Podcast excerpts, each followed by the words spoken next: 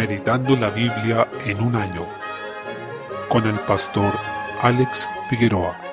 Día 6, mes 8. Esdras capítulo 3. Se restaura el altar y el culto. En un comienzo se destacan dos hombres, Jesús y Zorobabel, quienes tenían como prioridad edificar el altar al Señor, y comienzan a concretar este propósito en el mes séptimo, un mes que era llamado Tishri en hebreo, en el cual se celebraba la fiesta de las trompetas, el día de la expiación y también la fiesta de los tabernáculos. Es decir, era un mes especialmente festivo y por supuesto uno en el cual era importante restaurar el altar. El piadoso deseo de estos varones es una clara evidencia de la prioridad de este pueblo, porque antes de restaurar los muros decidieron restaurar el altar, lo que implicaba restablecer también su adoración y comunión con Dios. En consecuencia, de esto aprendemos que cualquier proceso de restauración o reconstrucción, espiritualmente hablando, tal como lo estaba viviendo este pueblo, debe iniciar por restaurar el altar, tal como lo hizo Elías en Primera de Reyes capítulo 18, cuando se dice en el versículo 30 de ese pasaje que Elías arregló el altar de Jehová que estaba arruinado. Por tanto, tengamos en consideración aquel altar que hay en nuestro corazón, donde se ofrecen sacrificios espirituales a Dios, y mantengámoslo siempre en buen estado. Desde el versículo 8 se colocaron los cimientos del templo. Este evento causó gran gozo al pueblo, ya que para ellos significaba restablecer el lugar donde desarrollaban su vida de comunión con Dios, que era el centro de la ciudad. Es por eso que elevaron un cántico muy conocido que encontramos en la escritura en el Salmo 136, el cual dice, Alabad a Jehová porque Él es bueno, porque para siempre es su misericordia, y que se repite en diversos pasajes de la escritura. Si bien fue un momento de gran gozo, como lo vemos expresado aquí en el Salmo, también hubo quienes lloraban, aquellos que habían conocido la primera gloria de este templo y que en ese momento lo veían convertido en ruinas, que si bien estaban siendo reconstruidas, el recuerdo del antiguo templo, precioso e imponente, aún estaba presente en sus mentes. Capítulo 4. Lamentablemente, luego de poner los cimientos, el pueblo tuvo que enfrentarse inmediatamente a la oposición de los enemigos, quienes se presentaron ante ellos para impedir la gran obra que estaban realizando. Principalmente los enemigos eran los samaritanos, un pueblo que se formó a partir de los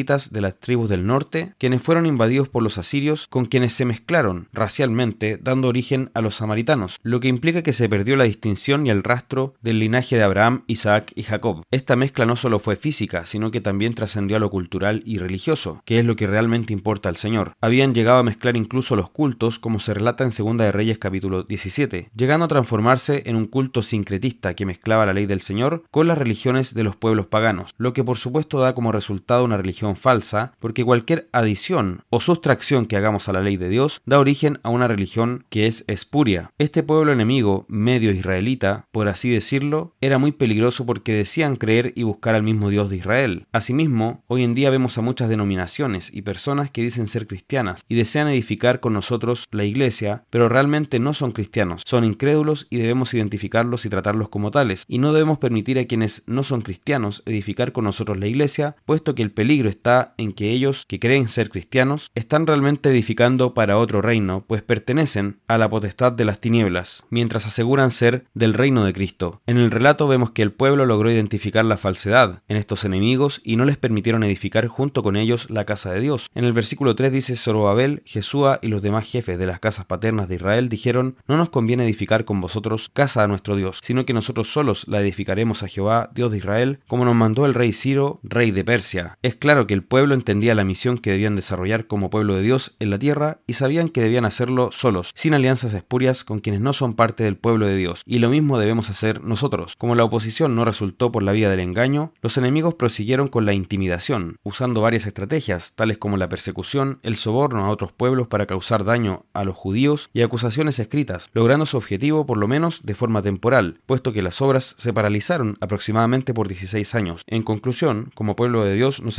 enfrentaremos a la oposición enemiga cuando queramos hacer la voluntad de Dios, cuando queremos adorarle, cuando queremos exaltar su nombre y cuando queremos tener comunión con Él. Nos enfrentaremos a la oposición una y otra vez, pero debemos permanecer firmes en nuestros propósitos, perseverando en las disciplinas espirituales que son la oración, el ayuno, la lectura de la palabra, la comunión con nuestros hermanos y la Santa Cena, rogando al Señor que nos ayude en todo esto. Salmo 28. Encontramos una hermosa oración que inicia en los versículos 1 y 2 con un clamor de socorro al Señor. Debemos entender que aquello a lo que acudimos en momentos de angustia es el Dios de nuestro corazón. Solo Jehová es nuestra roca, quien puede efectivamente salvarnos del mal y de la muerte. Es fundamental que reconozcamos que solo en Él está la verdadera ayuda y la salida ante nuestras aflicciones. Desde el versículo 3 debemos desear no ser contados con aquellos que hacen maldad, quienes se caracterizan por su doblez de ánimo, por esconder sus reales intenciones engañando con sus palabras, y porque no atienden a la palabra del Señor ni le glorifican por sus grandes obras. Estos impíos serán merecidamente derribados por el Señor, y esa debe ser también nuestra oración. Desde el versículo 6, en contraste, el Señor es nuestra fortaleza y escudo. En Él encontramos el bien para nuestra alma y la alegría de nuestro corazón, por lo cual debemos alabarlo intencionalmente. Desde el versículo 8, el Señor es la fortaleza de su pueblo. Nuestro poder no se encuentra en estrategias ni medios humanos, sino en el poder de Dios. En Cristo se cumple la oración del versículo 9, ya que por medio de Él, el Señor salva a su pueblo y lo bendice, pastoreándolo y sosteniéndolo, no solo por un momento, sino para siempre. Pues dice en Mateo 28:20, He aquí yo estoy con vosotros todos los días hasta el fin del mundo. Proverbios capítulo 20, versículo 24. Se destaca la importancia de que el hombre entienda su camino, pero la pregunta que surge es, ¿cómo puede el hombre entender su camino? Y la respuesta es simple. La única forma de entender tanto lo que nos rodea como a nosotros mismos y de tener el entendimiento correcto sobre el Señor es a la luz de la palabra. Y esta es una forma en la cual glorificamos a Dios. Y en esto lo decisivo es que la vida del hombre pertenece a Dios, y el mensaje es que la voluntad de Dios es la que prevalece por sobre nuestra propia voluntad para nuestra vida. Versículo 25. La palabra empeñada a la ligera, de manera irreflexiva, termina atrapándonos como un lazo. Este pasaje se refiere especialmente a los votos de consagración contemplados en la ley, pero también podemos extraer el principio general haciendo referencia a empeñar nuestra palabra sin saber bien lo que estamos haciendo. Recordemos que la palabra empeñada es algo sumamente importante desde el concepto bíblico, no es algo que se pueda deshacer. Los judíos en general tenían esa cultura en la cual la palabra empeñada tenía un gran valor y debía permanecer hasta el final, porque se entendía como una palabra pronunciada delante del Señor, de modo que aquel